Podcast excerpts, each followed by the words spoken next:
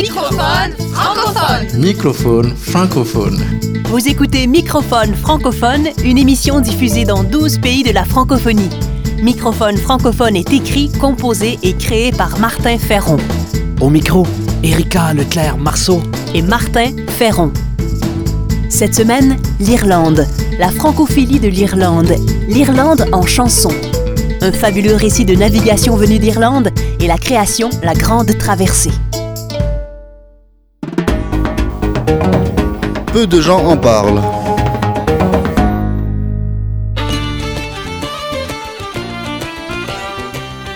L'Irlande, où les langues officielles sont le gaélique irlandais et l'anglais, est un pays où près de 10% de la population parle le français. La langue française y est la principale langue seconde, enseignée depuis de nombreuses années. Aussi surprenant que cela puisse être, à l'école secondaire où les membres du groupe U2 se sont rencontrés, on enseigne le français. Ben, la chanson est une moyen, un moyen ludique d'apprendre. Le premier ministre irlandais parle français et l'Irlande a même fait sa demande pour intégrer l'Organisation internationale de la francophonie en 2017. Bonjour, euh, je suis ravi de retrouver le président Macron ici à Paris. La francophilie de l'Irlande s'explique par diverses raisons historiques. Mentionnons l'importance historique des pensionnats dirigés par des religieuses françaises qui mettaient au programme l'étude du français. Un accord a aussi été conclu en 1967 stipulant que l'État encouragera l'enseignement du français dans les écoles et universités. Citons aussi la visite du général de Gaulle en 1969, occasion de rappeler les racines irlandaises de sa famille maternelle qui a fortement marqué les souvenirs. À ces raisons vient s'ajouter de nos jours la forte adhésion de l'Irlande à l'Union européenne. Dans le contexte de l'après-Brexit, la France est devenue le plus proche voisin et le principal allié de l'Irlande dans l'Union européenne. Au niveau économique, la France est un des pays où l'Irlande exporte le plus, tandis que la France est le troisième fournisseur de l'Irlande derrière le Royaume-Uni et les États-Unis. Les liens entre l'Irlande et le Québec sont également forts. Au Québec, quatre francophones sur dix auraient des ancêtres irlandais. La Grande Famine et l'oppression britannique ont poussé des millions d'Irlandais sur les bateaux de l'immigration, dont beaucoup au Québec. Beaucoup sont morts avant d'arriver ou sont morts sur la station de quarantaine de Gros-Îles. Fait historique inspirant, pratiquement tous les orphelins ont alors été adoptés par des familles québécoises et ont pu garder leur nom.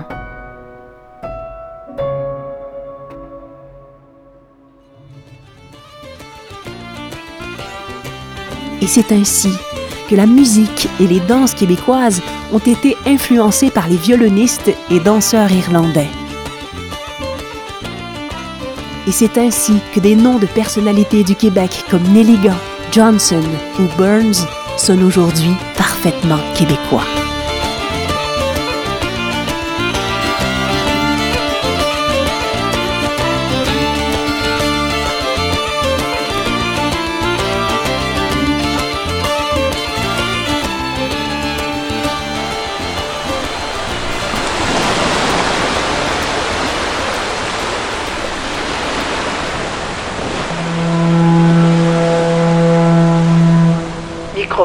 Francophone. La québécoise Claire Pelletier a intégré des influences musicales irlandaises et celtiques. L'auteur et philosophe Marc Chabot a écrit les paroles de ce morceau touchant, inspiré d'un air traditionnel. Voici Trop loin d'Irlande. C'est une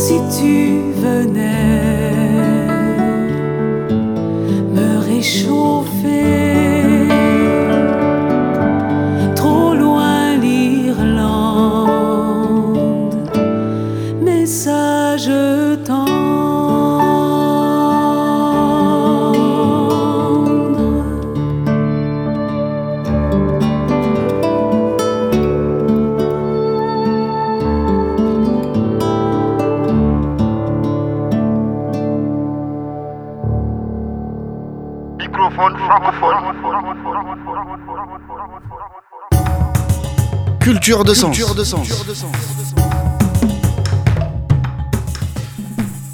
Voici une création radio inspirée d'un récit traditionnel irlandais de navigation, le voyage de Bran.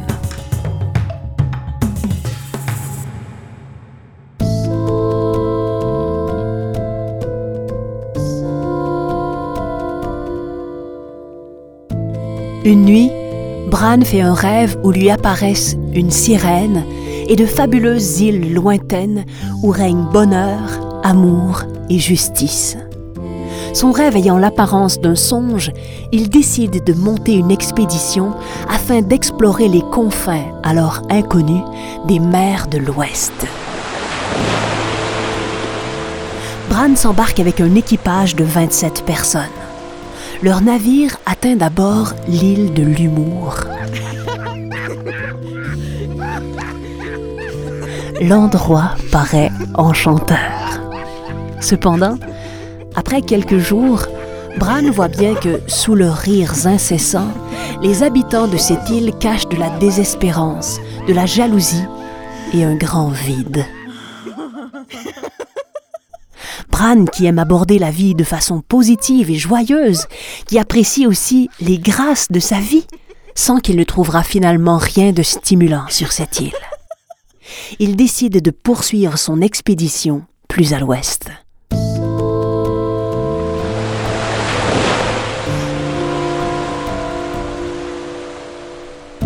Le navire atteint une seconde île. Sur cette île, on se consacre à une seule chose, le travail et l'or. Le travail et l'or qui seuls peuvent permettre de se procurer des nouveaux objets scintillants. Trop absorbés par leur scintillophone, les habitants de l'île n'aperçoivent pas Bran et ses compagnons qui lèvent déjà l'ancre pour aller plus à l'ouest.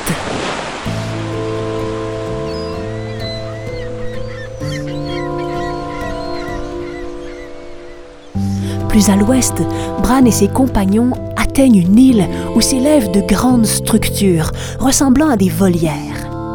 Chaque habitant y avait sa propre volière sécurisée. Un jour, certains voulurent des volières encore plus grandes et plus sécurisées, ce qui créa une forte demande sur l'île, augmenta les coûts et laissa un nombre croissant d'habitants dans des volières trop petites, voire tremblantes. Constatant qu'il n'y avait pas assez de cages pour tous, certains insulaires réagirent en attaquant violemment nos visiteurs, accusant ces étrangers de leurs problèmes.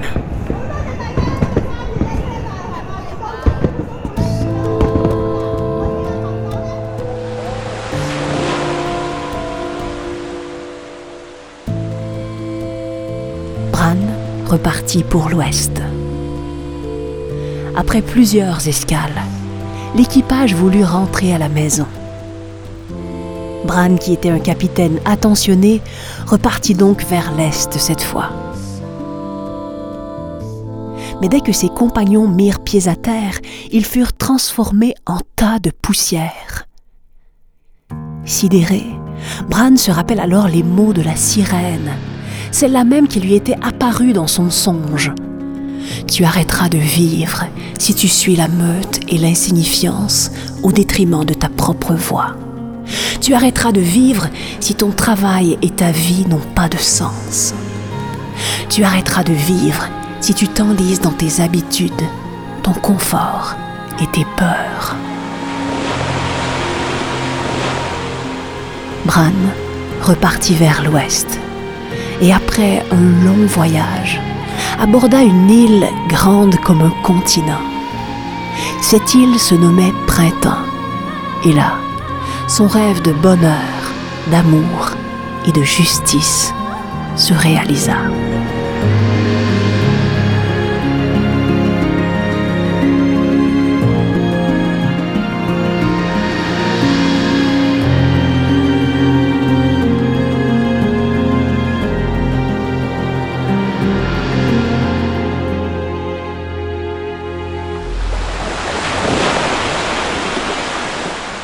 francophones, francophones.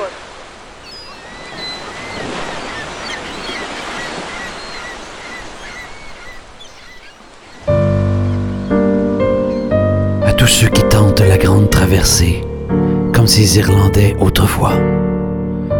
À tous ceux qui, malgré l'inconnu et les récifs, tentent d'avancer au large. À nous tous, simples gouttes d'eau, qui devront tôt ou tard larguer les amarres et avancer au large de l'océan infini. La pluie des âges.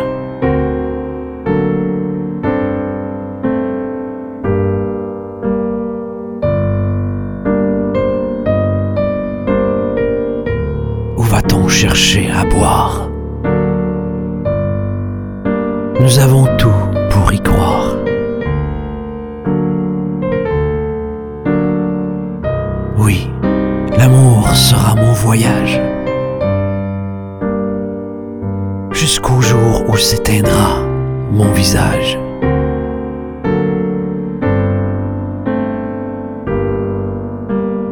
Je suis une goutte des mers salées.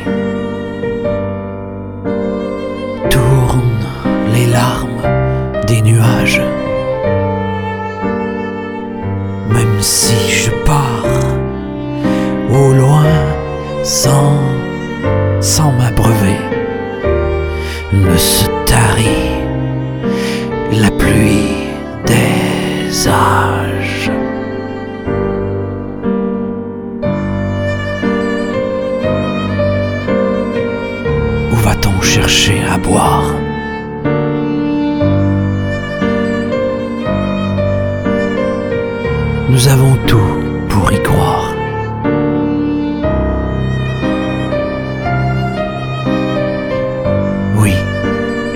sera mon voyage.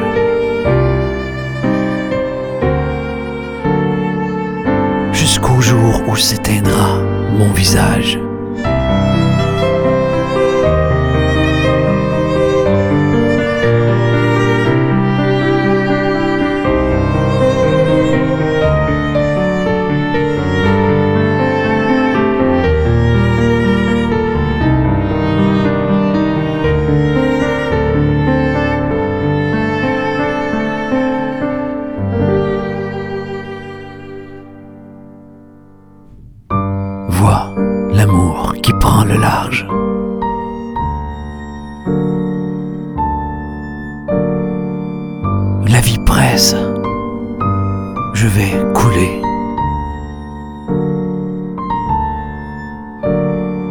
Il faut plus que du courage.